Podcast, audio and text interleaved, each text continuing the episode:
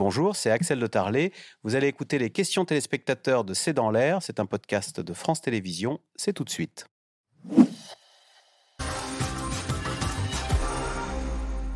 Ah, Eric dans le Pas-de-Calais, Sophie fait question. Les cheminots pourraient-ils rendre la grève populaire en invitant les usagers à monter sans payer par exemple? Alors ils l'ont fait en 1986, ils ont fait ce qu'ils appelaient une grève de la pince, donc on ne poinçonnait plus les, billets, et en fait ils ont été euh, poursuivis en justice par leur direction parce que ça n'est pas légal. Alors je crois que finalement ils ont gagné la procédure, mais euh, ça n'est pas légal. Faut-il s'attendre à plus de concurrence pour la SNCF sur les lignes françaises de la part des de compagnies étrangères? Sophie, on sait déjà qu'il y a la fameuse compagnie italienne là, qui fait euh, Paris, Italia, qui fait Paris-Lyon et qui dit que ça fonctionne très bien. Ça fonctionne et qui va, qui va en profiter. Bon, maintenant, euh, sur euh, l'ouverture à la concurrence, on n'en est qu'au début. Hein, donc, euh, on l'a pas, on l'a pas, on l'a pas encore. Ça doit arriver en Ile-de-France. Il y a toute une programmation dans les années qui viennent. Pour les bus, voilà, dans deux ans en région parisienne. Si Trenitalia s'est mis sur cette ligne, c'est que ça dessert l'Italie euh, en bout de course, mais c'est aussi parce que c'est la, ligne qui est la plus rentable.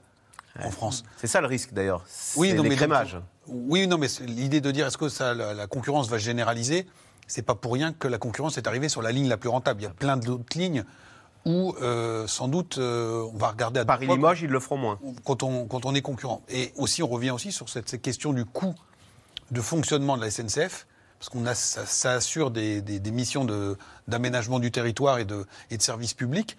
Et donc c'est pour ça aussi que ça coûte très cher. Et donc c'est n'est pas évident que la concurrence internationale se rue sur, le, sur le marché français tout de suite. Et puis il y a toujours deux temps dans l'ouverture à la concurrence. Il y a le temps où peut-être on bénéficie de, des nouveaux entrants, et puis il y a le temps entre les deux où en fait ça génère pas mal de mécontentement social. Et on a vu qu'en dans la, en grande couronne d'Île-de-France, à chaque fois qu'il y a eu un changement de contrat, il y a eu des mouvements sociaux et donc euh, là aussi des grèves. Des désillusions. Dans le transport aérien, la, concurrence a plutôt été bénéfique pour le consommateur, avec l'introduction notamment des euh, compagnies low cost. Dans l'électricité, moins. Dans l'électricité, nettement. euh, Alain, dans le Val d'Oise, les conditions de travail sont-elles, avec les salaires, au cœur des revendications? Doit-on mieux traiter les salariés? Sophie, c'est encore pour vous, ça aussi. Est-ce qu'il y a cette idée d'ailleurs que maintenant du boulot, il y en a partout, donc euh, si vous voulez que je reste, euh, il faut euh, nous traiter plus dignement. Il y a cette idée, il y a aussi l'idée que beaucoup de personnes ont été les travailleurs de première ligne pendant le Covid. On leur a dit vous êtes les travailleurs essentiels, on a besoin de vous. On a commencé à les reconnaître et puis on leur a dit merci et puis on est revenu à la normale et qu'est-ce qui reste? Il reste des gens dans les bureaux qui peuvent télétravailler, qui, sont, euh, qui ont peut-être gagné en qualité de vie, qui ont justement la possibilité parfois de changer de, travail et donc de négocier des conditions salariales meilleures. Et puis il reste les travailleurs euh, essentiels, les travailleurs de la première ligne, qui eux ne peuvent pas faire d'économie d'essence en allant télétravailler. Ils sont là tous les jours. Et, euh, et eux, qu'est-ce qu'on ce qu'on leur donne? Et c'est eux qui ont les plus petits salaires et qui subissent donc le plus cette inflation alimentaire dont parlait Dominique Ce tout à l'heure. Donc Jérôme Fourquet, d'ailleurs, ces salariés de première ligne, ils seraient plus prompts aujourd'hui à, déclencher des grèves, à manifester des, un mécontentement social? Alors, bah, tout, dépend, euh, tout dépend de la façon dont ils sont traités salarialement, notamment.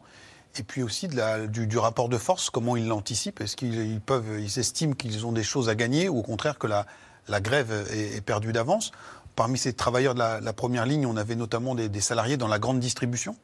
Et on a vu, euh, ce qui était assez rare, des grèves dans certaines grandes enseignes, soit de la, distribution générale euh, mmh. globale, soit des, je pense notamment à des, enseignes de bricolage ou d'articles de, sportifs, où il y a eu des, grèves pour demander des, augmentations de salaire. Donc ça peut, ça peut, ça peut se produire euh, demain.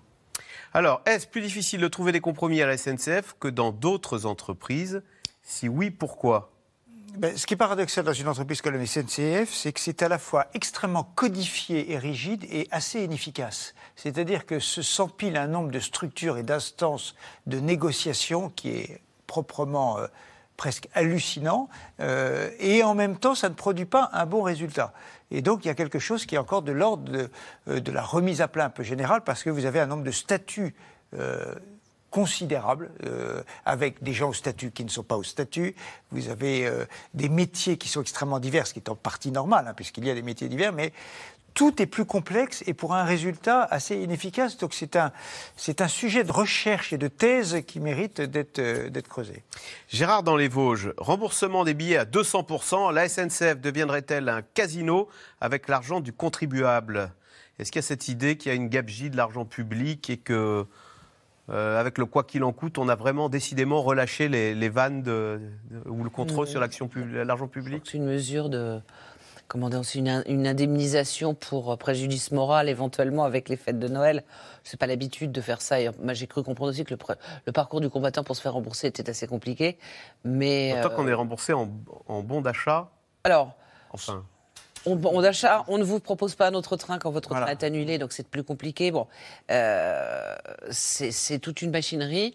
Euh, je ne pense pas que le quoi qu'il en coûte soit la règle à la SNCF, ou plus exactement que le gouvernement euh, leur laisse faire ça. Mais je ne peux pas imaginer non plus que de, ce doublement ait été pris en toute, euh, comment dire, en toute autonomie par ah, la le SNCF. Le gouvernement a. Non, attendez, je ne vous dis pas. C'est simplement que ça fait beaucoup de choses en même temps. Et qu'il y a un moment donné où, effectivement, comme tu disais, si vous avez eu tous les membres du gouvernement partir tous avec les mêmes éléments de langage, hmm. du genre euh, la SNCF prend en otage euh, le fameux terme qui exaspère les syndicats quand on, on, emploie ça, ce qui n'est pas quand même complètement faux.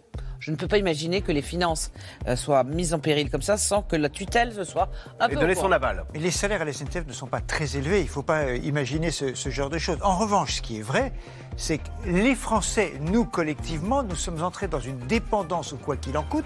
200 milliards pour le Covid, 100 pour le bouclier tarifaire, et on a du mal aujourd'hui à comprendre les uns et les autres que euh, eh bien, 10 milliards d'euros, c'est quand même une somme importante. Il y en avait une Sophie fait, la SNCF a, des, a des difficultés de recrutement. Ne faut-il pas y voir un manque d'attractivité et de reconnaissance de ces métiers En fait, c'est plus du tout la planque de travailler à la SNCF.